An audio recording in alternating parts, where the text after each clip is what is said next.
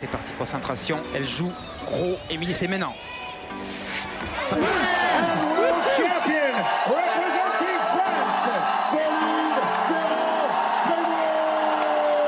Alors peut-être La Britannique est en train de craquer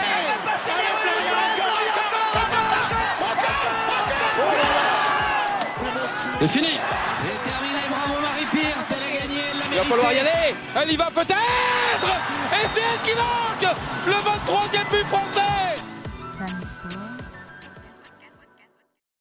Avant de commencer, nous tenons à souligner que les informations que nous partageons dans ces épisodes sont destinées à des fins générales uniquement et ne sont pas destinées à remplacer les conseils médicaux des professionnels. Si vous avez des préoccupations ou un problème quelconque, nous vous recommandons de consulter un professionnel de la santé qualifié pour obtenir des conseils personnalisés. Nous ne saurions être responsables de toute action ou omission que vous pourriez entreprendre en fonction des informations fournies dans ce podcast. Bonjour à tous, bonjour Stéphanie Scoffier-Merio, bonjour Manon. Hello Bonjour, bonjour à tous. Aujourd'hui, on se retrouve pour un épisode qui est un petit peu spécial, donc avec Stéphanie Scoffier-Merio, comme je viens de le dire. Euh, je vais commencer par vous introduire un petit peu, et puis ensuite, je pense que vous étofferez euh, un petit peu mon, discours. Vous êtes maître de conférence à l'université de Nice-Côte d'Azur. Votre champ d'expertise, c'est la psychologie sociale appliquée au sport santé et performance, et vos recherches portent majoritairement sur l'explication des désordres alimentaires et du dopage. Mais vous êtes aussi la présidente de l'association Prévention et Bienveillance dans le sport, donc merci de nous accorder votre temps aujourd'hui pour discuter autour de ces sujets. Est-ce que vous voudriez un petit peu nous expliquer votre parcours et peut-être comment vous êtes arrivé dans, dans ces domaines d'expertise finalement et, à faire de la recherche? Bah, Merci déjà pour cette présentation et merci pour votre accueil et de me donner la parole dans, dans ce podcast. Donc, pour retracer un petit peu le parcours, euh, j'ai été euh, une patineuse artistique euh, sur glace de, haut niveau, donc déjà programmée dans un mode un petit peu hyperactif avec 17 heures d'entraînement par semaine et, et ce de, de l'âge du troisième cycle élémentaire, enfin finalement du CM1 jusqu'à l'entrée à l'université. Euh, donc tout un parcours euh, sportif et scolaire à mener en parallèle qui m'a obligée à apprendre à être organisée et à investir des disciplines euh, esthétiques qui appellent à, des normes de corps, à des exigences liées au jugement qui m'ont fait me questionner au cours de mon parcours. Et c'est ce qui m'a invité à aller vers un cursus universitaire en STAPS, en sciences et techniques des activités physiques et sportives pour pouvoir euh, eh bien, euh, répondre à l'ensemble des questions que je me posais dans ma pratique. Euh, pratique que j'ai vécue en tant que patineuse et que progressivement j'ai pu vivre en tant qu'entraîneur pour, pour pouvoir encadrer des, des, jeunes filles et, des jeunes garçons dans ces disciplines où la préoccupation esthétique, les normes de corps, comme je le disais tout à l'heure, liées au jugement était particulière. Mais pour ça, j'avais besoin d'outils, de comprendre pour que euh, ben, on puisse aller vers un sport euh, exigeant, un sport euh, artistique, un sport jugé, mais un sport en santé. Et donc j'ai fait un cursus TAPS qui m'a emmené jusqu'au doctorat. j'ai travaillé sur une approche psychosociale des désordres alimentaires en sport. Et euh, j'ai eu des premiers outils et ça m'a donné le goût de continuer mes activités de recherche. Et en parallèle d'être passée par un poste de conseillère technique nationale au sein de la Fédération française des sports de glace, eh bien, j'ai ensuite évolué vers un poste de maître de conférence au sein de l'Université Côte d'Azur, ce qui me permet euh, à la fois de mener des recherches sur le fond, euh, des dérives qui s'opèrent dans le sport, comprendre les mécanismes explicatifs qui peuvent euh, euh, nous éclairer sur le pourquoi euh, de la mise en place de ces dérives, comme peuvent être les désordres alimentaires, comme peut être le dopage, comme peuvent être les violences, et, et pouvoir apporter des pistes de solutions pour prévenir. Et ma casquette de présidente d'association me permet d'avoir un, un, champ ouvert pour partager, vulgariser, appliquer intervenir sur le terrain sportif pour préserver la santé des sportifs en construction et former les éducateurs sportifs, mais également les dirigeants. Ok. Voilà un peu le, le parcours, le panel et, et l'enjeu théorique, enfin fondé, et surtout appliqué parce que euh, faire de la recherche, euh, pour moi, ça ne m'intéresse pas. Par contre, apporter des petites pistes, des petits outils, des petits leviers pour euh, aider à faire évoluer les choses et protéger la santé de maintenant et la santé future des sportifs qui sont dans une pratique engagée, c'est vraiment un des enjeux qui m'importe. Merci beaucoup et puis bravo à vous parce que c'est un parcours qui est très riche et que vous avez au fur et à mesure, je trouve, étoffé. Donc, c'est vraiment intéressant. Euh, je pense qu'on reviendra un tout petit peu plus tard sur euh, les rôles et, euh, et, voilà, les enjeux majeurs, bah, particulièrement de l'association dont vous êtes la présidente. mais je vais revenir du coup un petit peu sur votre parcours et les questionnements qui vous ont amené finalement à vous engager dans la recherche, le fait de vouloir améliorer la santé des sportifs et des sportives au plus jeune âge. Euh, et ce que vous avez questionné du coup, quelles sont les normes de corps et, les jugements auxquels vous avez pu être confrontés dans votre plus jeune âge euh, qui vous ont particulièrement marqué et, euh, interrogé? Alors en fait, en étant dans le patinage artistique, on est donc sur une discipline qui est jugée sur des critères techniques et sur des critères euh, artistiques. Les critères artistiques comprennent des éléments liés à l'exécution, la musicalité, la dimension interprétation. Et ce qui, bien que ce soit de plus en plus réglementé, demeure assez subjective. Et comme c'est associé à des tenues de pratique qui sont très proches du corps, euh, si ce n'est pas dénudées, qui vont être euh, transparentes euh, parce que les jupettes restent courtes, les collants restent de couleur chair et donc qui ne pardonnent pas grand-chose euh, au niveau des formes de corps. Et donc dans ce contexte-là, moi j'ai été amenée à pratiquer, à pratiquer assez sereinement parce que bah, j'avais pas de problème de corps. J'ai eu une fois une tenue où mon entraîneur a pu me dire Ah non, mais dans cette tenue-là, tu as l'air d'un tonneau. C'est vrai que ça m'avait marqué euh, de recevoir cette réflexion-là. Euh, et l'entraîneur s'est pas rendu compte hein, que c'était pas adapté et je devais avoir 8 ans et ça me reste encore marqué dans la tête. Euh, mais derrière, j'ai pas eu de soucis parce que je pense que j'avais un environnement qui était propice pour m'aider à me préparer à la pratique sportive et à la performance, qui m'a protégée euh, d'aller vers des dérives. En parallèle de ça, j'avais des partenaires d'entraînement et dont certaines ont pu euh, basculer progressivement euh, vers le développement de désordres alimentaires et vers des stratégies de compensation. Donc, à chaque fois qu'il y avait une prise de repas, la personne disparaissait dans les toilettes. Et, et c'est là où ça nous met la puce à l'oreille quand on voit la personne mincir, mincir, mincir et qu'on se rend compte qu'il n'y a jamais de limite.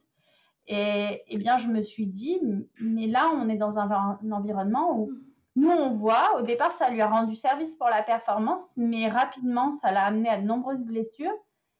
On le voit, on ne fait rien. Moi, copine, partenaire d'entraînement, j'avais pas d'armes pour faire quoi que ce soit. Mais sauf que j'avais le sentiment que l'environnement sportif, le staff, les dirigeants, n'avaient pas les armes pour faire quelque chose. Et donc, euh, c'est resté un, échec, entre guillemets, de se dire, mais comment on peut laisser une enfant se dégrader comme ça? Et c'est pas possible, il faut qu'on ait des outils. Est-ce que ça existe? À ce moment-là, je savais pas et c'est pour ça que j'ai fait STAPS pour comprendre, pour appréhender et pour essayer de contribuer parce que finalement, bah, des outils dans la formation des entraîneurs, il n'y en avait pas beaucoup. C'est récent que ça fasse partie des, de la, du ruban pédagogique des formations des entraîneurs. Et, donc, euh, du coup, on se rend compte qu'il y a encore du chemin à faire sur ce sujet parce que tout le monde dit que, ah oui, c'est que ça peut arriver. Tout le monde dit, oui, ah, les troubles du comportement alimentaire, l'anorexie, la boulimie, je sais ce que c'est. Mais le jour où on est en face de ça, eh bien, on ne sait pas quoi faire. Et, donc, c'est vrai qu'il faut qu'on travaille en amont pour que les gens aient des outils, aient un réseau pour pouvoir euh, accompagner euh, les personnes qui peuvent commencer à développer des dérives alimentaires. Voilà un peu euh, le vécu. Donc, j'ai eu un petit ange au-dessus de la tête, je suis passée au travers, mais euh, des éléments qui marquent. Et puis, voilà, dans l'environnement, une expérience euh, bah, vicariante finalement qui, m'a fait cheminer moi par, par cette frustration de ne rien pouvoir faire pour cette copine. Bah, je, je trouve ça remarquable. Enfin, je me permets, Barbara. Déjà, je voulais souligner qu'être enfin, conseillère technique d'une discipline, c'est pas, c'est loin d'être évident aussi. Donc, euh, pareil, un énorme respect pour votre parcours et, euh, d'avoir cette double casquette, c'est, c'est tellement intéressant de par votre parcours aussi. Vous savez justement par cette expérience que vous venez de nous relater à quel point c'est nécessaire que sur le terrain il y a des personnes informées et du coup, d'avoir eu ce poste-là, j'imagine l'impact que vous avez pu avoir pour, euh, pour votre discipline, ou que vous êtes en train d'avoir pour, pour cette discipline. Et euh, c'est remarquable et trop chouette, vraiment. Merci beaucoup, Manon. Je réitère, euh, je réitère évidemment les félicitations. Vous avez particulièrement, il me semble, travaillé justement sur les facteurs euh, déclencheurs et les facteurs protecteurs des désordres alimentaires et des troubles des conduites alimentaires. Et ça, effectivement, euh, on sait qu'il y a, comme vous le disiez, un environnement qui peut être plutôt protecteur, plutôt propice, et en fait un environnement dans lequel, eh bien, une remarque peut être très blessante et, euh, remarquablement violente finalement pour une enfant. Et cet environnement-là, dans lequel cet enfant évolue, va potentiellement catalyser un peu euh, une remarque euh, qui, au départ, n'était pas forcément mal intentionnée ou qui qui n'avait pas pour but de blesser autant. Est-ce que vous pourriez nous parler un petit peu des facteurs euh, déclencheurs et protecteurs? Je sais qu'il y a certains de vos travaux particulièrement sur, euh, sur l'entourage et sportif et familial qui sont hyper intéressants et très très importants, je pense, de, de souligner et de partager euh, au grand public. Complètement. Donc, euh, dans les travaux, en fait, euh, je suis repartie du principe, euh, d'après la littérature scientifique, on se rend compte que l'étiologie de, des désordres alimentaires, c'est-à-dire les raisons explicatives de l'émergence des désordres alimentaires, elle est multifactorielle. Et donc moi, j'ai emprunté le modèle socio-écologique euh, de Brenner qui met en évidence qu'il y a des influences sur euh, les comportements de santé et donc sur les dérives de la santé qui sont d'ordre individuel, qui sont d'ordre relationnel, d'ordre communautaire et d'ordre sociétal.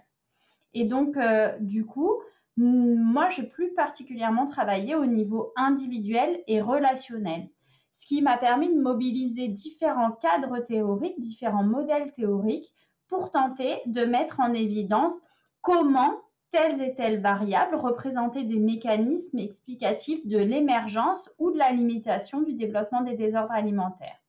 Donc en premier lieu, par rapport à, ce que tu me proposais, Barbara, euh, sur les influences sociales, moi j'ai mobilisé un modèle d'influence tripartite de l'émergence des désordres alimentaires en contexte de vie quotidienne. Je l'ai appliqué en contexte sportif et j'ai pu mettre en évidence que l'influence de la qualité de la relation avec l'entraîneur et l'influence de la qualité de la relation avec l'ami en sport étaient positivement reliées à l'émergence des désordres alimentaires par le biais du sentiment de compétence en sport. C'est-à-dire, plus je m'entends avec mon entraîneur, plus je me sens compétent et plus je développe des désordres alimentaires.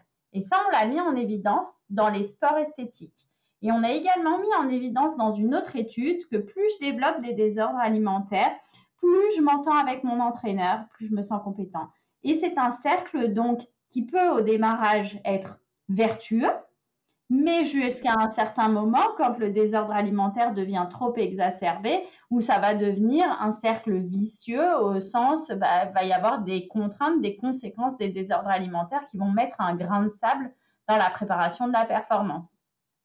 De l'autre côté, on a mis en évidence sur euh, les 200 sportives pratiquant des disciplines esthétiques euh, que sont la gymnastique, la natte artistique, Hum, le, patinage évidemment, on a mis en évidence que la qualité de la relation avec les parents et hum, l'acceptation sociale des pairs, c'est-à-dire le fait d'être populaire dans son groupe, eh bien, étaient des, hum, facteurs protecteurs du développement des désordres alimentaires. C'est-à-dire, cela nous met donc sur la voie, euh, bah, si euh, euh, on, revient aux théories de l'attachement, on se rend compte que si on a une bonne relation avec son environnement familial, eh bien c'est plutôt protecteur. Évidemment, on sait, on a quelques exemples en tête où on peut se dire qu'il y a des exceptions parce qu'un parent qui va être trop engagé, qui, qui, va vivre au travers de son enfant sa pratique sportive, va peut-être le pousser dans certaines dérives à un certain moment donné. Mais sur une cohorte de 200 sportifs, ce qui ressort, c'est qu'à partir du moment où il y a une bonne entente avec les parents, c'est un facteur protecteur. De l'autre côté, la dimension de popularité, euh, eh bien, cela nous met sur la voie du fait que l'isolement social est un facteur de risque. À savoir, quand on a un enfant qui n'a pas de relation sociale, qui, qui, a besoin de toujours se retrouver seul, euh, eh bien, c'est vraiment caractérisé comme un facteur de risque, de risque à contrario de euh, euh, la création d'un réseau, d'un environnement qui va potentiellement protéger du développement des désordres alimentaires. Donc ça, c'est vraiment le premier élément sur lequel on a travaillé au niveau des influences sociales. Après, évidemment, dans les travaux qu'on a pu, pu mener en collaboration toujours, euh, eh on, a pu voir que des, certaines stratégies motivationnelles étaient plus protectrices que d'autres. Euh, certains profils de personnalité étaient plus enclins à développer des désordres alimentaires que d'autres. Ou, euh, ou, encore on a pu voir que le, la raison que l'on attribue aux choses, c'est-à-dire le locus de contrôle lié au comportement alimentaire, était euh, lui aussi, bah, selon la forme que l'on choisit, que l'on emprunte, eh bien, était plus ou moins à risque de nous mener au désordre alimentaire. Donc, on se rend compte qu'il y a aussi bien notre environnement, mais aussi bien notre façon de fonctionner, euh, d'être, de vivre nos émotions, euh, d'être motivé, de s'accomplir, qui vont potentiellement nous caractériser comme un sujet plus ou moins vulnérables au développement des désordres alimentaires. Et ça, c'est vraiment l'enjeu des, futurs travaux de recherche que j'aimerais mener, à savoir, aujourd'hui, j'ai eu des éclairages par des modèles théoriques qui mettent en évidence l'influence sociale agit comme ça, la motivation agit comme ça, les émotions agissent comme ça, la personnalité agit comme ça. Et j'aimerais petit à petit arriver à un modèle holistique qui me pardon, de cartographier l'ensemble des mécanismes explicatifs et on pourrait ainsi mettre en évidence, voilà, tel sportif fonctionne de cette manière-là, tel profil psychologique, telles émotions, telle motivation, telle, euh, telles influences sociales, sportif cartographié comme vulnérable ou sportifs cartographiés comme moins vulnérables. Et on voudrait essayer de tendre vers ce type d'outils pour aider euh, à, la e-santé finalement, j'ai envie de dire, euh, c'est-à-dire à de l'information de qualité partagée et, euh, et puis à de l'aide au diagnostic pour les professionnels de santé. Mmh. Et même pour les coachs, les entraîneurs, euh, enfin, j'imagine que vous avez en, ligne de mire euh, tout un, aspect très pratique en se disant super, je trouve ça, mais qu'est-ce qu'on en fait? Du coup, je me permets de, de, savoir si vous avez déjà pu faire un aller-retour euh, au niveau de la pratique avec peut-être un, une masterclass dans la fédération avec les entraîneurs. Vous parliez du ruban pédagogique, très belle expression d'ailleurs. Eh est-ce que vous avez pu faire remonter des infos? Alors, ce que j'ai pu faire, c'est à plusieurs niveaux. J'avais participé à la construction du ruban pédagogique euh, des diplômes professionnels qui permettent de mener au métier d'entraîneur euh, dans le milieu des sports de glace. Et donc, euh, j'interviens tous les deux ans en fonction du rythme de la formation dans le module qui est sur les dérives dans le sport, finalement, et, où on va bah, des désordres alimentaires au dopage, aux violences et où j'aborde cela avec les stagiaires. J'ai eu le plaisir aussi d'intervenir dans des formations, euh, plutôt des formations euh, continue quand il va y avoir les séminaires de cadres techniques ou les séminaires des entraîneurs. J'ai pu mener des interventions à ce niveau-là où on travaille plus en atelier, en réflexion sur caractériser ce que sont les dérives qui s'opèrent dans le sport, euh, essayer de comprendre quels sont les éléments déclencheurs à, partir du terrain. Et moi, j'amène l'aspect théorique pour pouvoir aller ensuite sur de la prévention. Et enfin, euh, là, je sais qu'au niveau de, de, la Fédération française des sports de glace, ils, sont dans la démarche de, de, demander à tous les clubs sportifs qui souhaitent recevoir une subvention euh, du PSF liée au plan sportif français eh bien, il faut qu'ils puissent euh, répondre à la condition d'avoir été formés sur euh, les problématiques de violence, euh, d'honorabilité, etc. Et donc, l'association PBS propose ces formations et j'ai ce soir un webinaire avec des dirigeants de la Ligue Auvergne-Rhône-Alpes pour vraiment les sensibiliser à cela. Donc, en fonction du public, on est sur quelque chose qui est plus de l'ordre de la sensibilisation, l'information. Et quand je suis face à des, en lien avec des entraîneurs euh, qui sont au plus près des sportifs, je suis dans l'outil d'aide à la prise de décision. Donc, euh, en fonction, j'adapte. Je suis sur un continuum, mais, euh, mais disons que voilà, j'ai plusieurs niveaux d'intervention qui ont pu se faire, qui peuvent se faire encore aujourd'hui pour essayer de d'apporter une petite une petite pierre à cet édifice. Et j'ai eu le plaisir aussi de faire ce type d'action auprès de, la fédération et plus particulièrement du comité régional de ski. Euh, pareil euh, sur les, le, comité PACA. Euh, j'ai pu le faire aussi avec la ligue de triathlon, mais aussi avec la gymnastique. Donc du coup, j'ai été amenée à travailler avec plusieurs, plusieurs disciplines sportives pour partager un peu ces éléments et, essayer en tout cas de, euh, comme je dis souvent, semer des graines à plein d'endroits pour espérer que euh, le moment où les gens rencontreront une problématique, ils auront une petite ressource euh, qu'ils pourront aller mobiliser ou en tout cas ils pourront se tourner vers nous, vers l'association notamment ou, vers la chercheuse pour faire quelque chose, mais ils auront au moins une base de, ressources. Trop bien. C'est génial et puis ça permet ben, notamment de toucher différents sports. Euh, mais aussi, euh, je pense, différents, euh, différentes professions qui peuvent être en contact et avec des professionnels et avec des sportifs et des sportifs, parce que c'est là aussi l'enjeu. C'est que, en fait, c'est tout le monde doit être au courant finalement de ces facteurs déclencheurs, protecteurs, de comment en fait on, on, a une communication ou un entraînement, enfin finalement comment on entraîne de manière, de manière non violente et bienveillante. Bien sûr. Euh, ouais, et ça c'est, je pense que c'est des compétences finalement qui, qui s'apprennent, qui se, qui se travaillent et comme euh, dans la relation euh, thérapeute-patient où ben, là c'est entraîneur avec avec son, son, son élève. J'aime pas trop dire son élève parce que ça fait un peu relation verticale, justement. Pratiquant. Mais voilà, euh, pratiquant, ouais. Complètement. Mais typiquement, si, si, je vous donne un exemple concret de, de choses que j'ai vues, c'est la pesée, la gestion de la pesée, la gestion du poids. Et euh, là, il y a quelques années, on est à moins de 10 ans, et eh bien, euh, en bord de bassin, on, avait tous les lundis sur un groupe compétitif euh, d'adolescentes la pesée du lundi.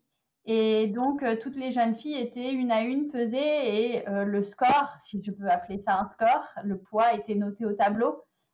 et donc, ça a été la course à la perte de poids. Et ça s'est clôturé par deux internements de jeunes filles pour, euh, pour pouvoir les sortir euh, de, de, cet enfer dans lequel elles étaient rentrées, cette course à la perte de poids infernale. Et pour autant, le staff qui a pu mettre en place cette stratégie comportementale était dans la logique de, de suivre le poids, mais n'avait pas pris conscience de l'impact de ce que cela pouvait représenter. Au même titre que dans un entraînement, quand on va avoir euh, des jeunes filles qui vont à un moment donné décider de s'entraîner en short et en brassière, et, que certaines jeunes filles se sentent pas bien dans leur corps et pour le coup, elles ne vont pas avoir cette stratégie de mettre le short et, la brassière. Eh bien, ce sont des indices qu'on doit observer, qu'on doit prendre en compte et sur lesquels on doit travailler pour, pour le prendre en charge parce qu'en fait, on ne doit pas faire genre on voit pas on, doit agir. Et tout ça, c'est des éléments sur lesquels, ben, comme il n'y a pas vraiment de formation, comme il n'y a pas vraiment de ressources pour savoir quand faire, eh bien, ça, c'est laissé. Et, et puis, euh, et puis, c'est même pas, il n'y a même pas de prise de conscience bien souvent. Euh, parce que parce qu'il n'y a pas d'observation de cet élément qui, pour moi, euh, au vu des travaux que j'ai menés, est ultra important. Euh, et, donc, euh, je pense que c'est pour ça qu'il faut absolument qu'on partage ces infos. Je me permets de rebondir, c'est du coup, par exemple, pour un entraîneur de gymnastique qui voit qu'une athlète euh, systématiquement se met pas en brassière, garde des t-shirts larges, etc., quelle serait l'approche que vous lui conseilleriez d'adopter? Ou un kinésithérapeute ou n'importe quel intervenant? Moi, je serais vraiment dans l'idée d'aller vers l'échange, d'essayer de mettre des mots sur sur le pourquoi de la différence de tenue de pratique pour pouvoir ensuite orienter vers euh, un spécialiste parce que hum, il faut pas qu'un entraîneur, un kiné s'imagine qu'il devient euh, ou psychologue du sport ou psychologue clinicien ou euh, diététicien parce que pour le coup on, va avoir plusieurs champs dans le domaine de la santé qui vont pouvoir agir à ce niveau-là. Et donc une des choses qui me semble très importante c'est que un staff sportif s'environne toujours d'un réseau de professionnels de santé qui, euh, qui soit euh, sensibilisé au champ sportif, mais qui pour autant euh, respecte le secret médical et, évidemment n'entrave pas cela pour que la, la, personne puisse être en confiance en allant s'adresser à ce réseau médical. Mais on peut vraiment faciliter les choses si on a préparé ce terrain-là. Et donc, poser des mots, partager, demander pour pouvoir engager vers euh, un accompagnement me semble indispensable. Des fois, il n'y aura même pas besoin de l'accompagnement parce que hum, c'est juste besoin de, finalement avoir un retour euh, d'une personne clé, d'une personne de référence, comme quoi si tu peux le faire, il n'y a pas de problème euh, et, avoir un aval peut tout changer, mais il y a beaucoup de, de situations où le travail est plus profond à réaliser et ça relève d'un champ de compétences différent de celui de la formation d'un, d'une personne intervenant dans le domaine sportif. Mmh. Ah, merci, c'est très clair. C'est ce qu'on essaye de partager aussi. Euh. Oser mettre des mots Mettre des mots, ouais. Et, je, me, je, me, permets aussi de rebondir, c'est que du coup, on s'adresse à un public peut-être de personnes qui sont pas forcément au fait de ce qu'est des désordres alimentaires. Est-ce qu'on pourrait les définir aussi? Parce que, comme vous l'avez dit, c'est assez clair. Les gens connaissent que l'anorexie, connaissent qu'est la boulimie, mais finalement, c'est pas des termes que vous avez abordés pour le moment dans le début de l'épisode. Donc, est-ce que vous pouvez nous, nous partager un peu euh, ce que vous savez à ce niveau-là? Alors en fait, moi, sur les désordres alimentaires que je considère dans mes travaux, eh bien, je fais le choix d'emprunter la posture euh, relative aux attitudes et comportements alimentaires dysfonctionnels qui est proposée par euh, le groupe de recherche du Loricor au Canada. Et, euh, et, donc, du coup, dans les attitudes et comportements alimentaires dysfonctionnels, je retrouve toutes les attitudes qui relèvent de j'envisage de perdre du poids, j'envisage de prendre de la masse musculaire, et puis dans les comportements, eh bien, je, fais le choix de pas manger, je prends des de faim, je choisis une alimentation où euh, d'un coup je deviens intolérant au gluten sans, euh, sans avoir un diagnostic médical à ce sujet, ou euh, je, je deviens, j'adopte des stratégies alimentaires qui m'amènent progressivement vers l'orthorexie, c'est-à-dire de toujours manger parfaitement en termes de qualité et de quantité en ne m'autorisant pas un seul excès et en ne m'autorisant pas une logique de régulation euh, dans le temps du comportement, mais en étant vraiment obsessif. Donc en fait, je retrouve dans ces attitudes et comportements alimentaires dysfonctionnels tout un tas de, euh, de stratégies que peut mettre en place euh, une personne qui vont avoir à un moment donné, si c'est répéter, répéter, répéter, des conséquences qui vont emmener cette personne vers le développement d'un trouble du comportement alimentaire caractérisé comme un trouble clinique, à savoir de l'anorexie mentale, de la boulimie nerveuse, euh, de l'hyperphagie, des choses comme ça. Mais en fait, nous, on est sur tout ce qui se passe avant. Mm. Les, toutes, les, les, étapes de euh, faire un choix de faire un régime de manière euh, régulière et le fait d'être obsédé par la forme dans la glace, le fait de ne pas pouvoir s'habiller d'une certaine façon parce que, parce que vraiment là, on, observe une dysmorphie, une dysmorphophobie et, euh, et, donc, on se voit énorme dans un miroir, alors qu'objectivement, si on prenait une mesure, on n'est pas du tout énorme. Eh bien, c'est tous ces éléments-là sur lesquels je travaille et c'est sur ces désordres alimentaires au sens large euh, que je cherche à travailler. Parce que finalement, quand on travaille sur le trouble clinique, on est déjà ultra avancé et comme je vous l'ai dit tout à l'heure, on va être sur des logiques euh, euh, psychiatrique, d'internement, etc. Et, nous, on est bien avant ça dans le domaine sportif. Et qu'il y ait une, prise en compte de l'hygiène de vie, c'est une chose. Qu'il y ait une régulation alimentaire, c'est une chose également. Euh, que l'alimentation fasse partie de la préparation à la performance et euh, que ça soit travaillé, réfléchi, c'est également un élément qui fait sens mais à partir du moment où euh, ça a un impact sur l'estime de soi de l'individu, sur les affects ou les émotions de l'individu, euh, c'est l'élément qui motive sa pratique sportive, eh bien, on est sur le début d'un comportement dysfonctionnel. Et à ce moment-là, on sait que le cercle vicieux pourrait se mettre en place et amener le sujet à euh, une mise en péril de sa santé physique, psychologique ou sociale. Et donc ça, c'est vraiment notre enjeu de préserver ces trois aspects-là dans la santé de, du sportif.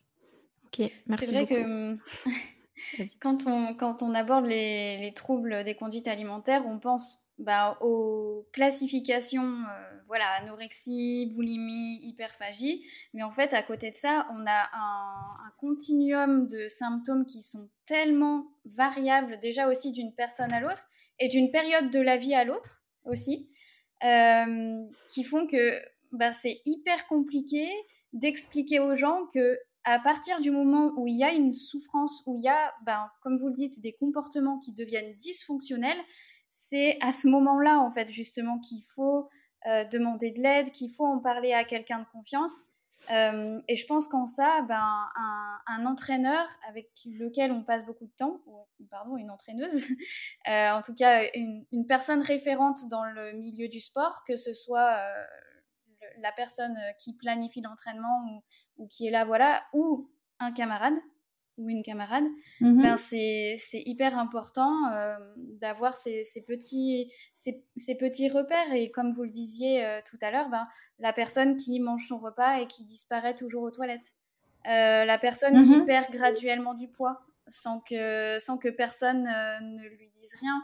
Euh, ça peut être tout un tas de, choses comme ça, mais je pense que c'est hyper important de sensibiliser tout le monde justement à ces, symptômes, ces signes qu'on peut observer, qu'on pense anodins, mais en fait qui peuvent être hyper,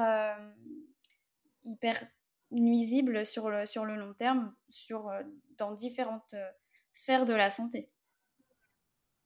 Le, laboratoire Lorécor, qui travaille vraiment euh, sur des aspects scientifiques et des aspects appliqués liés aux problématiques de prise en charge de ces attitudes et comportements alimentaires dysfonctionnels, considère le, dans le continuum du côté fonctionnel de l'alimentation, il considère le mangeur intuitif. Mm. À cette période-là, j'ai plus envie de manger quelque chose de salé, peut-être parce que mon corps a un manque de euh, une certaine, certains nutriments et, et il les appelle et je l'écoute au même titre que ma satiété arrive plus vite certains jours que d'autres jours. Mm. Et donc, ce mangeur intuitif est un mangeur fonctionnel. Mm. Alors que le mangeur calculateur qu'on évoquait tout à l'heure, celui qui fait des choix euh, parce que euh, bah, pomme verte, salade verte va être, euh, va être caractéristique d'une alimentation santé dans les caricatures extrêmes qu'on peut voir,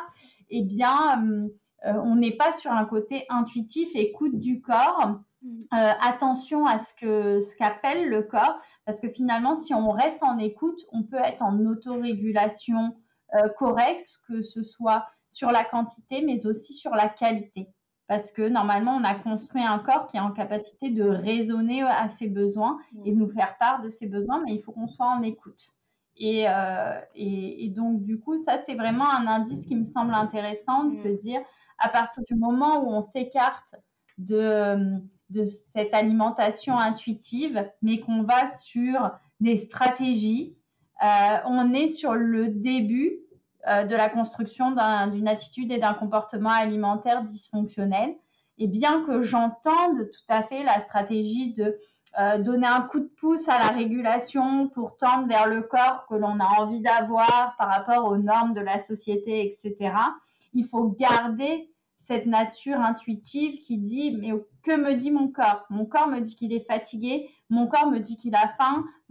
Si je prive mon corps quand euh, il me dit qu'il a faim, eh ben, il se vengera, derrière, il stockera. Donc finalement, de toute façon, euh, la claque, je vais la prendre.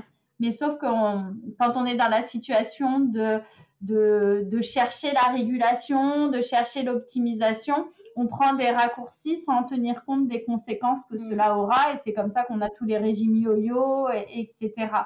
Et donc vraiment, moi, si j'ai un conseil à donner, c'est garder cette logique de continuum, de l'attitude et du comportement alimentaire qui reste fonctionnel et qui est basé sur l'intuition, à savoir si je fais un choix à un moment donné de réguler différemment, de euh, diversifier l'apport alimentaire, faire des changements dans mon apport alimentaire, je reste en écoute de mon corps et de ce qu'il me dit, que ce soit sur son état de forme, sur mon état émotionnel, sur la sensation de satiété. Et si je garde euh, cette pleine conscience de mon état ici, maintenant, euh, sans jugement que mon corps me dit à faim alors que j'ai l'impression que j'ai mangé beaucoup, mais finalement, quelle était la qualité de l'apport nutritionnel à ce moment-là Avoir cette logique d'intuition qui est subjective, individuelle et fonction de la construction de l'individu, notamment construction du goût pendant l'enfance, construction de l'écoute de soi pendant l'enfance. Bah, c'est sûr qu'on est vers quelque chose de plus adaptatif. Mais c'est vraiment une des pistes qui me semble intéressante de partager mmh. et qui sera peut-être à creuser pour un futur podcast avec les collègues du Loricor. Je pense qu'on a peut-être la même question, Barbara. En fait, bah, je, tire la plupart de mes compétences nutritionnelles via mes échanges avec Barbara, mes lectures que Barbara me conseille. Et du coup, j'avais cru comprendre que l'hormone de la satiété pouvait être impactée dans certaines conditions. Et du coup, je, trouve votre approche à propos de l'alimentation intuitive formidable, très belle et très respectueuse du corps. Et ça donne envie d'essayer de, tendre vers ça vraiment pour un sport santé. Mais c'est un peu challengeant du coup dans le cadre où euh, ce signal de satiété, ce signal de faim euh, sont perturbés. Du coup, est-ce que vous pouvez peut-être m'expliquer, vous deux, que ce soit Barbara peut-être pour compléter ma question déjà, et, euh, Stéphanie, un peu comment, comment faire face à ça quand ça arrive? Bah, je pense que tu vas vraiment avoir euh, ces, sécrétions euh, leptine gréline, les deux hormones qui euh, t'amènent à ressentir la faim ou à justement à, arriver à satiété, qui vont pouvoir être perturbées si l'ensemble du mécanisme de fonctionnement du corps est perturbé. Donc j'ai envie de te dire, pouvoir rentrer dans une alimentation intuitive à partir du moment où on est déjà sur euh, un déficit énergétique relatif, euh, eh bien, c'est plus compliqué d'y rentrer. Et, donc, tu vas pas avoir euh, les échos adaptatifs de ton corps. C'est comme si tu essayais de mettre en place une démarche de pleine conscience, de mindfulness face à ton corps sur un corps qui ne fonctionne pas bien. Eh bien, pouvoir apprécier son fonctionnement, pouvoir optimiser son fonctionnement va prendre du temps. Alors que c'est vrai que si c'est une démarche qu'on fait sur quelqu'un qui est en santé, qui donc va avoir un fonctionnement euh, classique par rapport à ce qui est caractérisé dans la littérature, ça va être quelque chose où c'est juste une, façon d'être qu'on va pouvoir euh, endosser, choisir et incarner. Donc, évidemment que si on est sur un fonctionnement qui va être perturbé, il faudra du temps pour arriver à raisonner, à être en écho du corps. Il va falloir apprendre à analyser les signaux du corps pour qu'aussi les signaux du corps se recréent, mmh pour leur donner leur place. On sait que chez les sportifs, on retrouve par exemple euh, des, au niveau des grandes dimensions de la personnalité de euh, l'anédonie ou de l'alexithymie. C'est finalement le fait de réprimer ses émotions, euh, le fait de refuser tous ces paramètres-là parce que finalement dans la situation sportive, faut pas que je sente la fatigue, faut pas que je sente la douleur, faut pas que je sente que l'effort est trop dur et que je vais peut-être aller à la blessure en continuant. Et donc, on fait barrage à tout ça. Et finalement, face à l'alimentation, on a potentiellement des stratégies qui sont similaires, qu'on a construites progressivement. Et donc, si on accepte de se mettre en écoute de son corps, potentiellement, on va petit à petit lever ses barrières jour après jour, pour après lever les barrières biologiques jour après jour. Mais c'est évident que ça sera long et que ça nécessitera potentiellement un accompagnement pour pas craquer et pas prendre un raccourci euh, qui peut être la dérive. Mais euh, parce que moi, je vois vraiment la dérive, que ce soit dans la stratégie de désordre alimentaire où on va prendre un laxatif, prendre un coup de pain, se faire vomir. C'est la même chose que prendre un produit dopant pour obtenir une meilleure perte. Hmm. C'est un raccourci pour essayer d'optimiser la perte de poids, la prise de masse, euh, l'endurance, le, hmm. etc. Le, le, mécanisme est un peu le même. Et donc, du coup, c'est particulièrement intéressant de, de, se dire, voilà, je me mets dans une posture euh, et j'incarne un fonctionnement qui est différent. Mais c'est évident que c'est un peu plus long. Par contre, c'est quelque chose, si on arrive à l'endosser, on peut l'incarner dans le temps et ça peut s'adapter à mesure de notre parcours, comme disait Barbara tout à l'heure, euh, à mesure de notre parcours de euh, femme qui va être euh, qui va incarner un cycle menstruel, euh, femme qui va être en préménopause, femme qui va être en post-ménopause, etc., etc. Mm. Donc, euh, c'est des choses où ça permet de s'adapter. S'il n'y a pas cette écoute, s'il n'y a pas cette résonance, s'il n'y a pas ce fonctionnement, c'est vrai que c'est plus c'est plus difficile parce que du coup, on suit des guides qui sont faits pour monsieur, madame, tout le monde et on a tous un fonctionnement individuel. Donc, même si les, grandes normes qui sont données sont de bons indicateurs, heureusement qu'ils sont là. Je, franchement, je ne suis pas du tout là pour les décrier. Mm. Ça donne une base de référence. Mais euh, en revanche, on n'a pas tous le même métabolisme de base. On n'a pas tous exactement la même façon euh, que notre métabolisme, même au plan biologique, fonctionne. Et donc, du coup, on n'est pas tous avec les mêmes besoins exactement.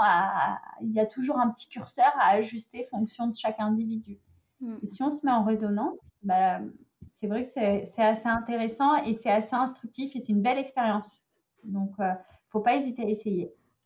Trop bien, merci. Euh, je me suis formée à l'alimentation intuitive euh, parce que je voyais justement dans les recherches qu'il y avait de plus en plus de preuves qui allaient dans le sens euh, d'une meilleure santé, hein, de, marqueurs de santé globalement qui étaient meilleurs en pratiquant une alimentation intuitive. Alors qu'est-ce que qu'est-ce qu'ils analysent finalement dans le fait d'avoir une alimentation intuitive? C'est bah, comme vous le disiez, l'écoute de ces signaux corporels. Donc c'est ce qu'on appelle aussi la capacité interoceptive. C'est la capacité à bah, ressentir la faim, ressentir la douleur. C'est en fait écouter les signaux de, de son corps. Donc, il se base vraiment sur, euh, OK, est-ce que le participant arrive à écouter les signaux de son corps, arrive à écouter ses envies aussi?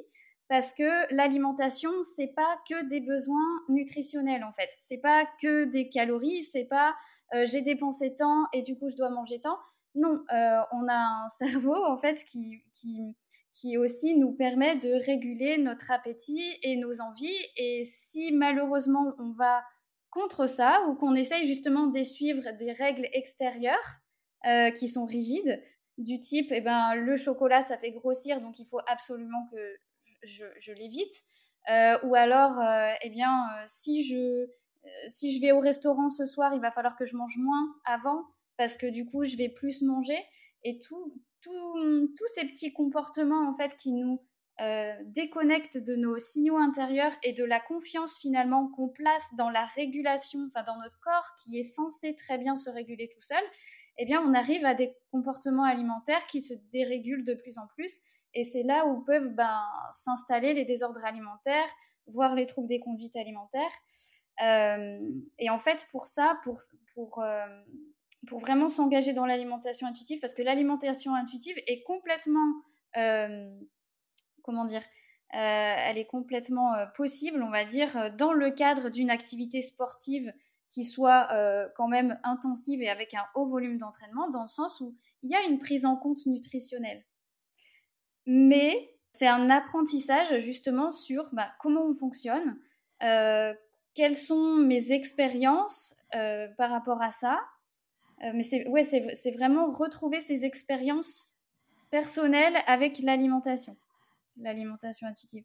Mais effectivement, elle prend en compte le côté aussi nutritionnel, le côté ben peut-être que je n'ai pas faim parce que j'ai fait du sport intense avant et du coup j'ai un peu la faim coupée.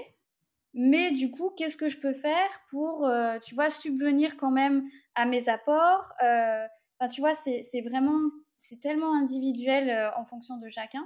Mais effectivement, l'alimentation intuitive est possible dans, dans un contexte où on pratique une, une activité physique intense ou pas et régulière ou pas, avec un haut volume d'entraînement ou pas. Euh, c'est juste qu'elle est propre à chacun et par contre, il y a une réelle écoute de ces signaux corporels euh, qui font que, ben, effectivement, les, euh, les choix qu'on va faire pour s'alimenter vont être vraiment internes à toi et pas externes et ne vont, ne vont pas suivre des règles justement qui, qui seraient plus tournées sur la perte de poids ou la modification corporelle, ben, limite à l'extrême, quoi. Et par contre, euh, le fait de s'engager dans l'alimentation intuitive, c'est, pour moi en tout cas, je sais pas Stéphanie si vous serez d'accord avec moi, mais euh, là où ça pose souci, et enfin là où ça pose souci, euh, là où l'engagement est difficile, je trouve, pour les personnes qui ont une relation un peu troublée à l'alimentation, c'est qu'effectivement, ben, ça prend du temps. Euh, les expériences, elles se construisent au mm. fur et à mesure. Et bien sûr, il y a un détachement de ma valeur, c'est mon poids. Et du coup, on ne peut pas rechercher euh, la perte de poids ou une modification corporelle qui irait à l'encontre de, de son poids de forme biologique, enfin génétique, parce que on sait que la génétique est grandement impliquée dans la régulation du poids, dans l'intervalle de poids d'équilibre dans lequel ton corps fonctionne bien, est en sécurité. Et, malheureusement, bah, la plupart des femmes, euh, bah, pour elles, leur, leur poids d'équilibre, on va dire, ne correspond pas forcément à, à celui qu'elles voudraient avoir. Le poids idéal. Hmm. Ça, c'est un point où justement tu peux le travailler vraiment euh, au niveau psychologique, à travailler sur euh, le, poids, le poids idéal, le, poids que tu fuis euh, et, et, avoir une perception du poids optimal au plan biologique par rapport à la recherche de performance. Et, et c'est vrai qu'à un moment donné, poser tous ces éléments poser également éventuellement ces silhouettes et c'est ce qu'on est en train de développer dans un projet de recherche euh, pour euh, les sportifs d'aller vers une utilisation de la réalité virtuelle pour euh, apprécier et vivre une expérience immersive dans des corps en trois dimensions, que ce soit à la première ou à la troisième personne, pour vivre voilà dans un corps d'une personne qui fait potentiellement 10 kilos de plus, 10 kilos de moins. Sans que ce soit caractérisé en nombre de kilos, mais en termes de silhouette qui va être plus enrobé ou plus décharné. Et, donc, c'est des, travaux qui sont en train d'être menés pour pouvoir amener des outils intéressants pour les prises en charge euh, psychologiques euh, de ces profils-là pour pouvoir arriver à, ajuster et à œuvrer autour de la dysmorphophobie et, en parallèle travailler sur le comportement alimentaire. C'est vraiment, et c'est là où c'est compliqué par rapport à la formation des professionnels qui prennent en charge euh, les personnes qui sont caractérisées par des attitudes, des comportements alimentaires dysfonctionnels. Eh bien, euh, si on n'est que sur un profil diététicien ou que sur un profil psychologue, ben, finalement, chacun, ça suffit pas. Et c'est intéressant d'aller dans cette, dans cette approche collective et, et du coup d'avoir des, des, ressources qui, qui viennent s'imbriquer les unes dans les autres et, contribuer à la santé derrière. En tout cas, ça sera plus efficace, euh, je pense, mais je, je, suppose que les professionnels qui sont compétents euh, visent cette approche collective et, et, ne cherchent pas à encadrer tout seul. Euh, les personnes qui rencontrent des difficultés. Je pense que c'est bien tout l'enjeu de l'association et ça nous fait un super euh, lien pour que vous nous présentiez votre association peut-être. Mais euh, c'est super tout ce que vous nous avez partagé autour de l'alimentation intuitive qui, je pense, est un concept peu connu quand même du grand public. en tout cas, moi, c'était pas un domaine qui m'était familier avant de partager avec vous. Complètement c'est pas, en tout cas, c'est pas vraiment arrivé en France. Au Canada, c'est mm. ultra, ultra développé. Euh, mais en France, c'est pas encore arrivé sur les grands, les grandes modes. On va espérer que, ça sera la prochaine euh, après les, les diverses, euh, les diverses stratégies qu'il y a eu. On va, on va essayer que ce soit ça la suivante. Et euh, l'association, elle s'appelle Prévention et Bienveillance dans le sport. Et euh, c'est une structure que euh, j'ai souhaité faire émerger en collaboration avec d'anciennes étudiantes du STAPS pour qu'on puisse justement bah, avoir une entité morale qui, nous, qui puisse nous représenter, qui puisse recevoir des subventions du ministère en charge des sports pour ses actions sur les dérives dans le sport. Et, euh, et que finalement, l'ensemble des travaux euh, de recherche qu'on peut mener dans le cadre de euh, master, de doctorat ou d'études postdoctorales, bah, qu'on puisse les vulgariser et les partager sur, sur le terrain grâce à cette association parce que bah, évidemment il faut faut qu'il y ait euh, du soutien financier, du support, il faut qu'il y ait une personne morale pour pouvoir bah, œuvrer à, ce niveau-là. Euh, mon enjeu euh, sur le partage qu'on fait sur les réseaux sociaux avec des, des publications bi-hebdomadaires pour partager des idées, des infos, des réflexions, des nouvelles autour de, de, tout ce qui est dans le champ de euh, la prévention et la bienveillance dans le sport et les dérives qui peuvent s'opérer dans le sport, eh bien notre enjeu est de toucher le grand public, euh, pas au travers du travail d'une personne, mais au travers euh, des travaux d'une équipe et puis aussi du relais des travaux de tout ce qui se mène autour de nous. Et donc, c'est vraiment un support pour partager, former, informer, prévenir et, euh, et, aussi être le relais des institutions euh, qui, qui, légifèrent sur le sujet. Donc, euh, c'est pour ça qu'il fallait une personne morale et c'est pour ça qu'on a fait le choix de structurer l'association.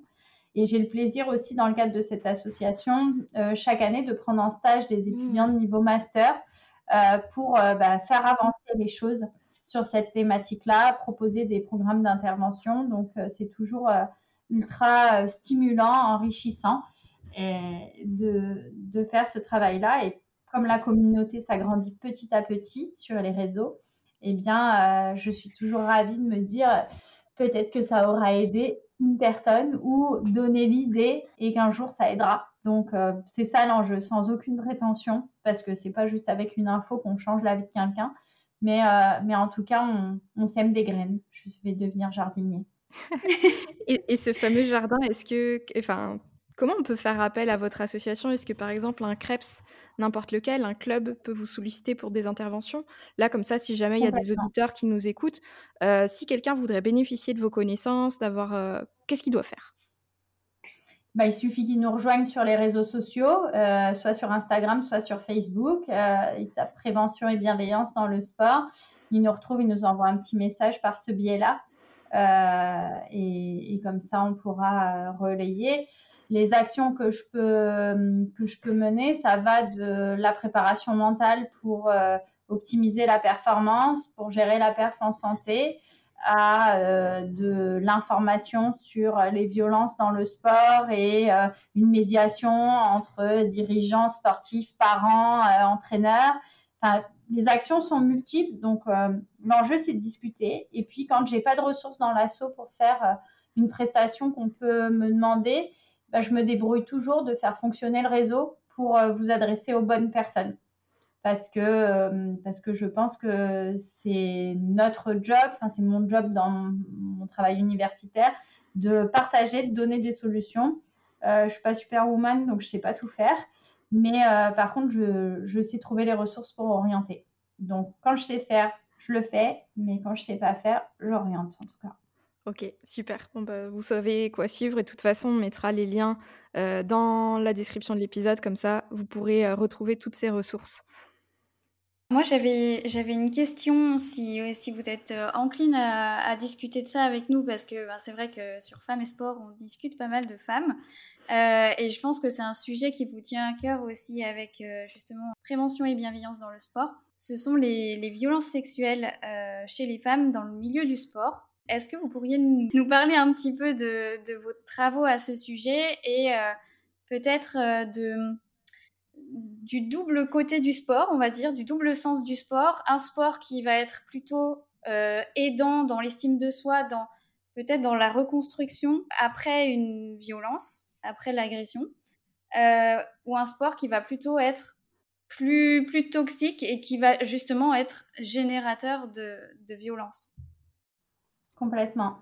Alors en fait, euh, là, j'ai lancé deux gros projets de recherche qui, m'amène à ces deux questions, à savoir que le sport peut être un lieu de violence et euh, aujourd'hui, en France, on, on, le sait empiriquement, il y a des rapports ministériels qui ont été faits, donc de la littérature grise qui existe. Toutefois, il n'y a pas d'étude de la prévalence des violences dans le sport en France. Ça existe en Suisse, en Belgique, euh, au Canada, mais nous, en France, on n'a pas ce qu'il faut. Et euh, la problématique vient du fait qu'on n'a pas nécessairement les outils pour euh, caractériser euh, le taux de prévalence. Donc là, on a entamé une démarche qui, au plan méthodologique, nécessite d'abord d'investir qualitativement, donc au travers d'entretiens autodirigés, pour bien définir le concept de violence liée au sport. Et donc là, pour vous mettre sur la voie, on retrouve des violences dites interpersonnelles, et des violences dites autodirigées. Donc les violences interpersonnelles, c'est toute action qui est réalisée euh, dans le cadre d'une relation de pouvoir, de responsabilité et de confiance qui euh, en risque d'entraîner euh, une dégradation de la santé physique, psychologique ou sociale de l'individu et qui passe par des traitements négligents, des agressions physiques, des agressions sexuelles, des utilisations à, à des fins commerciales. Concernant les violences autodirigées, c'est tous les comportements que un sportif va se perpétrer à lui-même et qui vont entacher potentiellement sa santé. Donc dans violences autodirigées, on retrouve les automutilations, mmh. on retrouve euh, la déshydratation, on retrouve le dopage, mais on retrouve aussi les attitudes et comportements alimentaires dysfonctionnels. Donc finalement, on reboucle et quand on considère les violences, on intègre aussi nos désordres alimentaires. Et donc, ces stratégies de violence, notre enjeu est de les caractériser pour pouvoir développer un outil de mesure validé scientifiquement qui nous permette de les quantifier et ensuite d'établir un état des lieux de la prévalence en France. J'espère qu'on va arriver à faire ça dans les quatre ans qui viennent pour pouvoir, une fois qu'on a un état des lieux euh, plus objectif euh, et scientifique, eh bien derrière, on, pourra vraiment questionner le ministère en charge des sports sur les actions euh, mises en place euh, au-delà de l'information qui est partagée, mais quels sont les process de changement de comportement en s'appuyant sur des modèles théoriques de changement du comportement euh, pour, pour amener à un sport qui limite la mobilisation et la mise en place de violences ce sport, donc, euh, euh, il peut être le lieu de violence, mais il peut aussi être l'objet de guérison des violences, puisque si je m'appuie sur des travaux comme euh, la revue de Payball et collaborateurs en 2021, on se rend compte que nous avons des... le sport permet une amélioration au plan psychologique, au plan de la gestion des émotions, au plan physiologique pour l'individu. Et donc, on suppose que l'utilisation de cette activité physique adaptée peut permettre à une personne qui a été victime de violence et donc qui est entachée au plan psychologique dans différentes dimensions, qui est entachée potentiellement au plan physique dans différentes dimensions, on suppose que le sport peut être un outil euh, de euh, prévention euh, secondaire pour pouvoir améliorer sa santé dans ces diverses dimensions. Et donc pour ça, on entame à partir du mois de septembre un projet de recherche qui est financé par euh, une bourse doctorale euh, qui, euh, qui, nous a été, que nous avons gagné auprès de la région Provence-Alpes-Côte d'Azur, la région sud. Et donc, c'est Camille Favola qui va entrer en doctorat suite à un master de activité physique adaptée santé et qui va mener un programme doctoral sur la promotion de l'activité physique et sportive chez les victimes de violences notamment victimes de violences sexuelles, mais même au-delà, les victimes de violences globales. Là, elle a déjà réalisé dans le cadre de son master une étude qualitative sur le sujet où on se rend compte qu'il y a des barrières et des facilitateurs qui permettent aux personnes victimes de violences d'entrer dans l'activité physique. Notre but est de caractériser ces barrières et ces facilitateurs pouvoir les mesurer pour ensuite pouvoir proposer des programmes d'activité physique et sportive adaptés, individualisés en fonction des caractéristiques de l'individu. Et donc, du coup, ainsi, le sport sera vecteur de santé, de reconstruction et, euh, de libération euh, pour les personnes qui ont été victimes de violences. Donc ça, j'ai envie de dire, rendez-vous dans trois ans pour euh, des résultats. Et, euh, et, en attendant, on y va progressivement. Les premiers résultats du master sont déjà engageants. Ils nous ont fait dire qu'il fallait poursuivre plus avant. Et j'espère que ça pourra être suivi d'effet. On envisage des jolies collaborations avec des partenaires pour pouvoir mettre en œuvre les programmes d'activité physique et tester euh, sur, euh, des femmes qui ont été victimes de violences pour pouvoir les aider à se reconstruire et ensuite étendre ces programmes plus largement dans la région sud. C'est un très beau projet aussi. Vraiment, euh, je pense que ouais, donc euh, c'est intéressant qu'on le présente euh, sur le podcast. Suivez ça, comme ça on en saura plus dans, dans quelques temps. mais effectivement, c'est, je trouve que votre travail il est incroyable dans le sens où le sport peut être peut être un environnement tellement porteur pour l'individu, tellement ben justement constructif et, et, et, ouais constructif dans, une évolution euh, sur le long terme par rapport à la personnalité, etc. Comme il peut être destructeur, malheureusement. Ouais. Et on a des outils, on commence à avoir des outils, on commence à comprendre plein de choses euh, sur, euh, sur le fonctionnement bah, aussi de certains sports parce qu'il y a des spécificités à, beaucoup de sports. mais on commence à avoir des outils et à comprendre ce qui pourrait être euh, protecteur et ce qui peut être euh, justement plus, plus dramatique pour l'individu. Donc euh, je pense que c'est ce genre de projet qui, ben, qui construit un, sport beaucoup plus inclusif et, et bienveillant.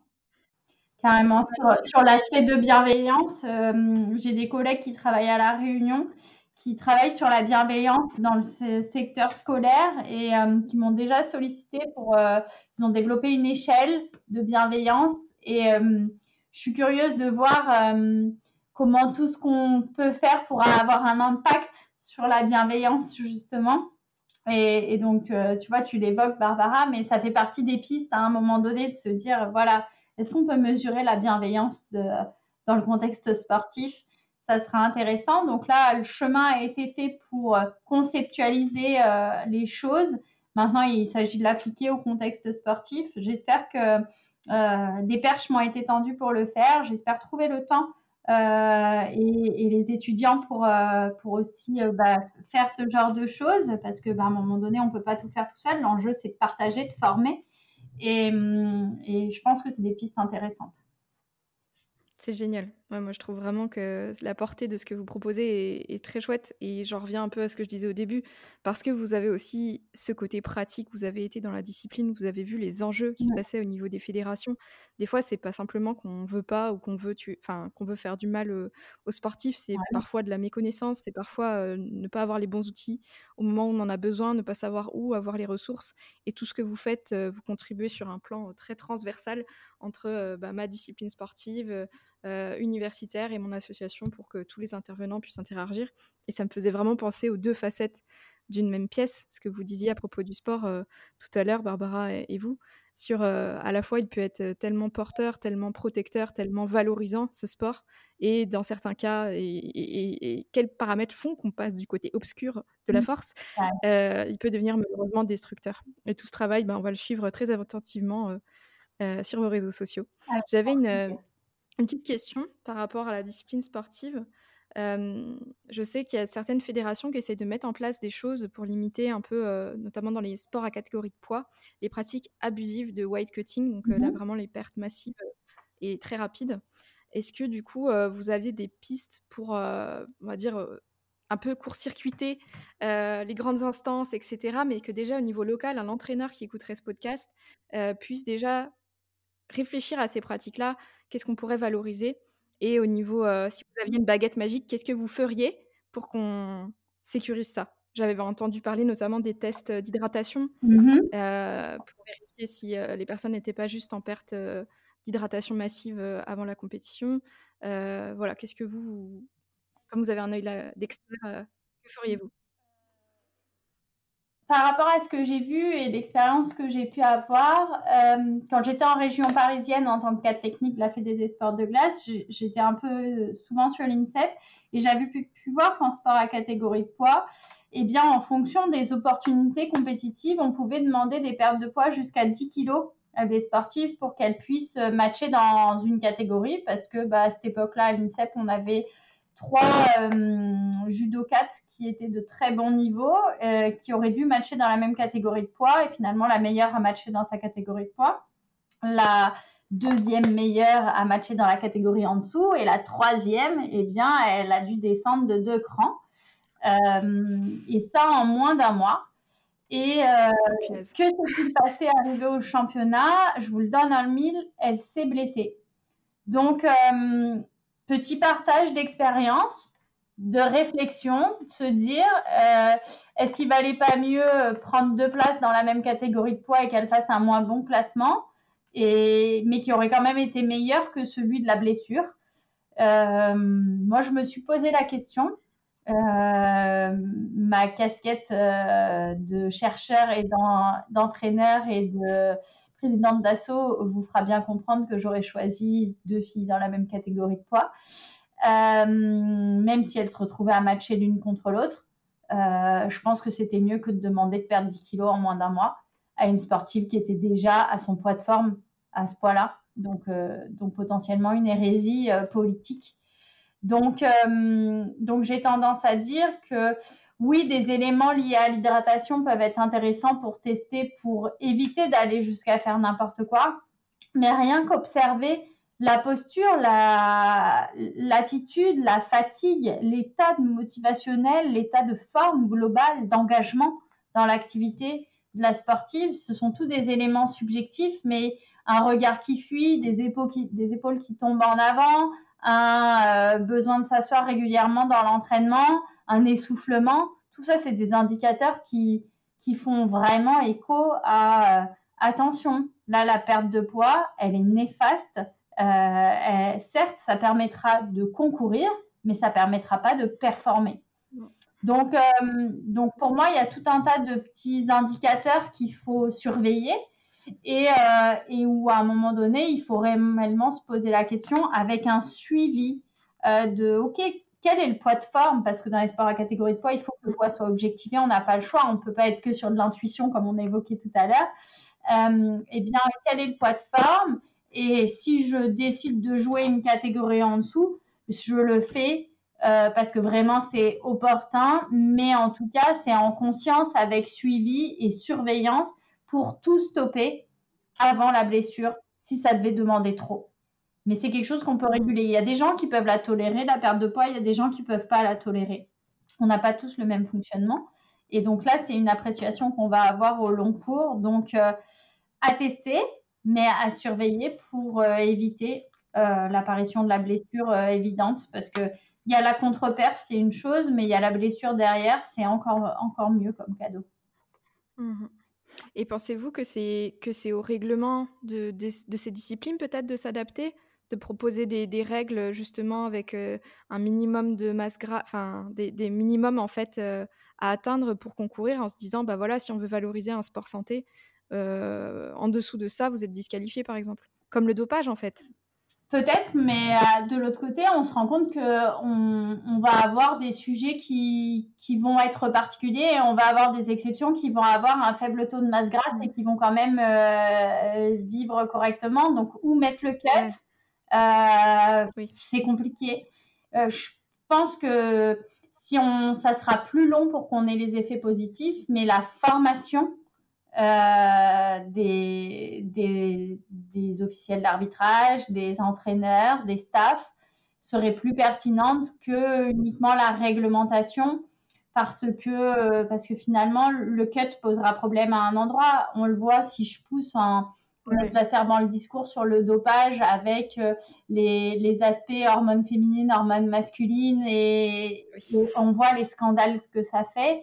Euh, on se rend compte qu'à un moment donné, mettre un cut arbitraire va poser problème. Et sur la masse grasse, je pense qu'on aura les mêmes problèmes que ceux qu'on peut vivre sur les hormones féminines et masculines. Donc, euh, donc je crois qu'il vaut mieux qu'on forme et qu'on questionne sur euh, la possibilité de performer et, euh, et, la possibilité de performer dans le temps. Parce que s'il y a performance N, mais qu'il y a saison blanche à N plus 1, euh, je ne sais pas quel est l'intérêt pour l'entraîneur. Et pour la joueuse. encore, encore mieux. Merci, euh, c'est très complet comme réponse. Et puis dans les sports, euh, dans les mm. sports de combat, la prévalence de, de perte de poids très rapide, donc même moins d'un mois, il y en a, elles commencent leur perte de poids, leur cut à 12 jours. 12 jours. Et la prévalence est énorme. Et justement, les entraîneurs, enfin, moi, de ce que j'ai lu en tout cas euh, en recherche pour l'instant, euh, c'est que les entraîneurs et les, les camarades, de, les camarades dans, le même environnement sportif ont un rôle là-dessus. Et du coup, c'est hyper important, euh, comme vous le disiez, Stéphanie, justement, de plus former les professionnels qui sont autour des, des sportifs, et d'ailleurs que ce soit des sportifs alors là je dis sportif, mais on, est, on parle plus de sportifs, mais mhm. que ce soit des sportives euh, qui soient amatrices et qui veulent euh, voilà faire euh, quelques compétitions pour le fun, mhm. pour le kiff, ou les sportives de haut niveau, les sportives élites. Parce qu'en fait, la perte de poids rapide, elle va être hyper délétère pour, pour toutes, finalement. Donc, c'est à ce niveau-là ouais, qu'il faut agir. Et effectivement, ben, former les, entraîneurs et euh, bah, tout, le personnel qui gravite autour des sportives pour, euh, pour qu'ils sensibilisent leur public à ne pas adopter de pratiques dangereuses pour accéder à une certaine catégorie de poids euh, pour une compétition donnée parce qu'effectivement, bah, il y a aussi l'aspect santé sur le court terme, performance sur le court terme, mais aussi sur euh, le long terme. Et euh, ce qui se passe euh, après, bah, on le sait bien de toute façon, avec le RED, de toute façon, on parle tout le temps. Manon, tu avais quelque chose à, rajouter, je crois. Ouais, bah, bah, en fait, si tu veux, je m'orientais sur la réglementation, c'est que du coup, nous, on a un événement là qui va se passer dans les prochains mois. Je pense que le podcast sortira après, mais il y a le jeu des îles de l'océan Indien qui va avoir lieu en août à Madagascar. Et là, euh, j'ai appris récemment que, le, règlement de la lutte avait changé et ils ont supprimé trois catégories de poids. Et, euh, j'en parlais avec le prépa physique euh, qui était horrifié, quoi. Et du coup, c'est des jeux qui sont compliqués, qui sont très politiques, qui sont à très fort enjeu diplomatique. J'en mesure l'importance. C'est un bassin c'est un peu différent de ce qui se passe en Europe. Sans doute qu'il y a des enjeux similaires. Mais du coup, c'est pour ça que je, que je mentionnais la réglementation parce que quelque part, on aura beau valoriser, éduquer, euh, que ce soit les sportifs et les coachs, si à, en août, c'est dans un mois et demi, vous me direz, ça va, on est large. Du coup, par rapport à ce que vous m'avez, ce qu'on a évoqué en termes de délai, c'est pas 12 jours, c'est pas un mois, on est à un mois et demi. C'est quand même pas confortable pour un compétiteur de, euh, de cuter sa catégorie de poids massivement euh, parce que à Madagascar, ils n'avaient pas assez d'athlètes pour concourir.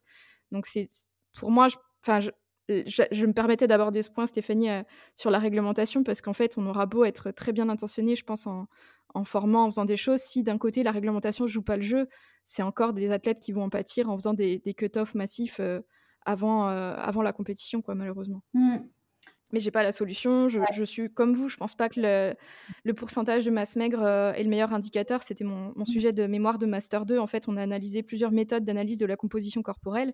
Et en fait, il y avait une variation énorme ah entre les différentes méthodes. Et en fait, bah oui, on vous dit 5% de masse grasse, mais à quoi? Au Skin Falls, en BIA, en DEXA. Ah. Et en fait, juste le choix de la méthode vous fera gagner 5 à 10% de masse grasse. Donc en fait, je suis pas sûre que la masse grasse est l'indicateur le plus intéressant, mmh. mais est-ce que imaginez des catégories de poids ou avec un, je sais pas, un passeport de la perte de poids à l'année en se disant, bah voilà, vous, vous avez une perte euh, tolérée entre 5 kilos maximum à l'année avec euh, un espèce de passeport qui atteste qu'on reste dans des, vous savez, un intervalle de confiance. Je sais pas, c'est des pistes, mais ça me paraît vraiment important de pistes à tester, à explorer, mais ce qu'il y a, c'est que le poids déclaré au bah départ, comment il est, comment il est pris, sur quelle balance il est fait, c'est toujours les difficultés qu'on mm. va avoir, mais, mais, en tout cas, c'est des pistes à ne pas négliger, et je pense que ça peut être euh, vraiment des, un, des états généraux euh, qui soient menés par le mm, ministère des Sports euh, et des différentes disciplines, parce que tu vois, ça concerne la lutte, le judo, la boxe.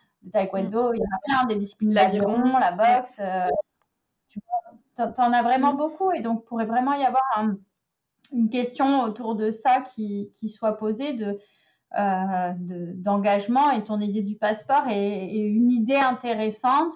Maintenant, il faut arriver à trouver le moyen qui n'y ait pas de détournement de ce le nerf de la guerre, point de départ. C'est le nerf de la guerre, on est bien d'accord. Mais... en tout cas, que les réglementations et les fédés, en tout cas, puissent être impliqués dans ces, dans ces choix-là et c'est pour ça qu'on va encore valoriser votre, ce que vous êtes en train de faire. Je pense qu'on on est en train d'essayer de créer un, monde meilleur dans le sport et toutes les initiatives qui vont déjà informer à propos de, du poids vont peut-être contribuer à faire naître des textes, des réglementations qui sont certes challengeantes, avec beaucoup de difficultés dans la mesure, mais qui sont nécessaires. Ça, j'en suis persuadée et je pense que les filles vous me rejoignez mmh. là-dessus au vu de, de ce qu'on vient de dire depuis une heure.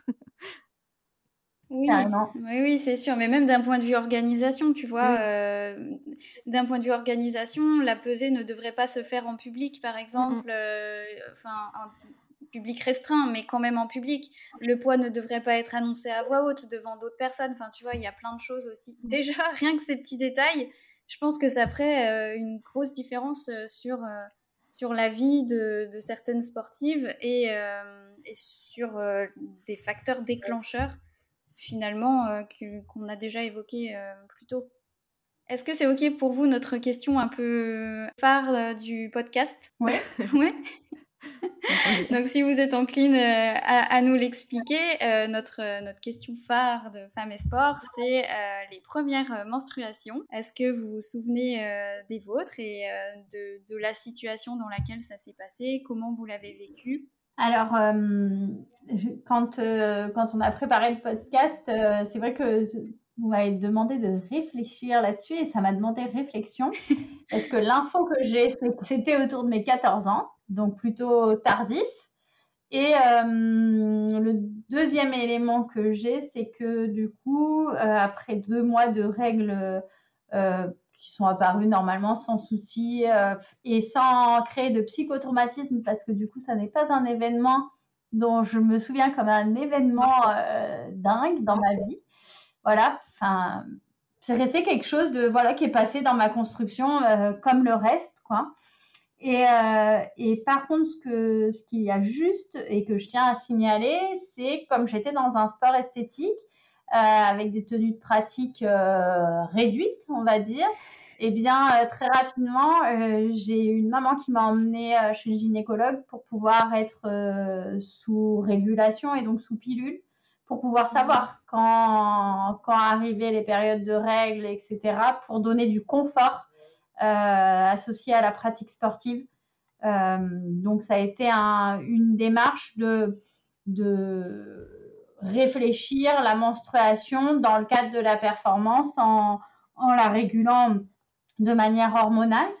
Mais, euh, et donc ça, c'est vite apparu dans ma vie. Euh, et, donc, du coup, euh, je n'ai pas souvenir une seule fois d'une situation sportive où les menstruations étaient quelque chose qui m'ait créé des contraintes ou posé des problèmes. Il n'y a pas de trauma à ce niveau-là. Il y a eu l'idée que les hormones arrivaient à une phase de vie, je ne les supportais plus.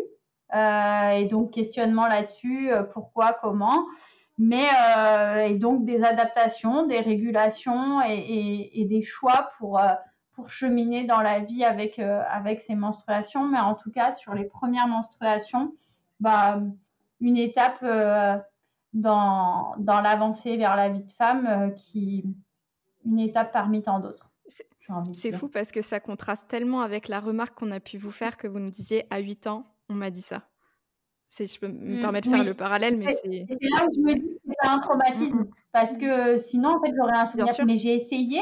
Du coup, comme on l'avait évoqué, je me suis dit, mais quand, à quel, est-ce que c'était en été, en printemps, aucune idée. Et euh, bah, parce que je me dis que voilà, c'est passé. pas traumatisant comme vous dites, hein, simplement. Voilà. Je pense qu'il y a des choses, et puis je pense que dans mon environnement familial, on n'a pas dû en faire des caisses parce que parce que c'était arrivé. Euh, alors que je me souviens très bien d'une patineuse qui, à l'âge de 10 ans, avait été réglée. On était en compétition euh, dans un restaurant de chaîne. Et je pense que tout le restaurant était au courant que euh, la patineuse avait eu ses règles. Voilà. Donc, c'est des choses drôles où ça, je m'en souviens. Mais c'est vrai que du coup, elle avait un an de plus que moi. Donc derrière, moi, j'avais eu trois ans pour me préparer psychologiquement à l'arrivée de, des règles. Donc finalement, quand ça arrivé, c'est passé, mais tranquillement. Et après, peut-être que si ça avait été moi la première, je sais pas, dans l'équipe, mais j'étais pas dans les premières, donc c'était juste rentrer dans la normale. Quoi. Ok. Bon. Pour ceux qui nous écoutent, évitez de rameuter tout un restaurant, pour une jeune fille. c'est pas hyper c'est pas hyper cool. Merci de, de ce partage d'intimité. Et moi, j'aurais aimé savoir si vous aviez des recommandations pour peut-être des futurs étudiants qui nous écoutent, des étudiants en première année de STAPS. Euh, est-ce qu'il y a des lectures, des auteurs? Vous, avez parlé de l'Orécor, l'équipe de recherche. Est-ce que mmh. vous avez des, ouvrages peut-être un peu plus vulgarisés au grand public euh, à ce niveau-là, sur les, si on voudrait s'intéresser à cette problématique? Bah écoutez, euh, en fait, ces lectures, toutes les lectures vulgarisées, moi je suis dans la démarche de les partager sur les réseaux sociaux de l'association Prévention et Bienveillance dans le sport. Dès qu'il y a des articles vulgarisés, on fait en sorte de d'être le relais sur la thématique. Donc, euh, faire des choix et en citer deux ou trois là comme ça, je ne saurais pas, euh, voilà, par où commencer parce que je pense que le choix de la lecture de départ dépend de la sensibilité de la personne. Et, euh, et est-ce que je propose d'aller vers les violences? Est-ce que je propose d'aller vers le dopage? Est-ce que je propose d'aller sur les désordres alimentaires, mais en sport esthétique, en sport à catégorie de poids, en sport d'endurance? Il y a plein de trucs qui existent. Donc, euh, donc j'ai envie de dire, n'hésitez pas à aller farfouiller sur euh, l'historique de ce qu'on a pu publier, nous soumettre les questions pour que pour qu'on partage des infos si c'est sur un un champ euh, sur lequel vous n'avez pas, soit c'est que ça n'existe pas, soit c'est que euh, bah, il faut qu'on le partage à présent. Et, euh, et, après, j'invite surtout tous les étudiants, futurs étudiants, tous les sportifs à observer leur environnement, observer leurs pratiques, observer leur fonctionnement et pas hésiter à mettre en évidence les problématiques qu'ils rencontrent, les noter dans un coin et euh, à mesure de leur vie, euh, le challenge, c'est d'essayer d'y répondre, que ce soit par les formations qu'on suit universitaires, professionnelles, les formations qu'on suit tout seul. Quand Barbara, elle nous dit, je me suis formée à l'alimentation intuitive, bah, c'est une démarche perso qu'elle a fait pour y aller. Et hum, pas hésiter, voilà, à, répondre à toutes les questions qu'on se pose. Des fois, on peut pas le faire dans l'année qui suit. Euh, que la question nous soit posée parce qu'on n'est pas prêt, on n'est pas mûr, on n'est pas dispo, ou la formation, on l'a pas trouvée. Mais, euh, mais moi, je suis vraiment dans cette démarche de euh, ce podcast m'a appris des choses. Euh, chaque étape de la vie nous apprend des choses et, moi, j'ai l'impression d'être une éponge chaque situation, chaque rencontre, chaque réunion, c'est hop, faut qu'on essaye de prendre, qu'on en tire le meilleur. Ça ne veut pas dire être opportuniste, ça veut dire s'enrichir de pour pouvoir aussi enrichir les autres. Mhm. Donc voilà un peu ce que je conseillerais. Magnifique. Un beau message, merci beaucoup. je crois. merci beaucoup les filles. Bon, bah, je pense qu'on peut clôturer ce podcast euh, très enrichissant. Encore merci beaucoup pour euh, votre temps, votre expertise, vos partages. Euh, votre avis aussi euh, sur, euh, sur des sujets vraiment variés et parfois, parfois pas très bien explorés, on va dire, du grand public. Donc encore merci. pour toutes vos informations, donc, vous retrouverez tout en, tout en description. Donc n'hésitez vraiment pas à, à, retrouver la page prévention, bienveillance et sport et à, à explorer tous les posts qui sont vraiment intéressants et aussi sourcés. Et je pense que vous pouvez aussi nous écrire euh, sans problème euh, sur notre page Instagram si vous avez des questions, si vous souhaitez être mis en relation, euh, justement plus, plus professionnellement par mail ou quoi. je pense que Stéphanie, vous pouvez aussi la contacter sur, sur Instagram et que par rapport à, à toutes ces questions qu'on a posées et tous les sujets qu'on a abordés, donc n'hésitez pas à nous contacter sur les réseaux sociaux. Et à partager, bien sûr. Oui, ça nous aidera. Ouais. Super. Merci. Je vous souhaite une belle fin de journée. Merci à tous les deux. Bye bye. À bientôt. Merci à toi d'avoir été jusque-là. Si tu as aimé cet épisode, n'hésite pas à laisser 5 étoiles sur ton appli de podcast préféré et des commentaires bien sûr. N'hésite pas à nous dire ce que tu as aimé ou ce que tu voudrais voir améliorer. Et dans notre prochain format d'interview, si tu veux écouter quelqu'un en particulier, sur le sujet de la femme sportive. N'hésite pas à nous le suggérer en commentaire ou en DM sur Instagram. Allez, à bientôt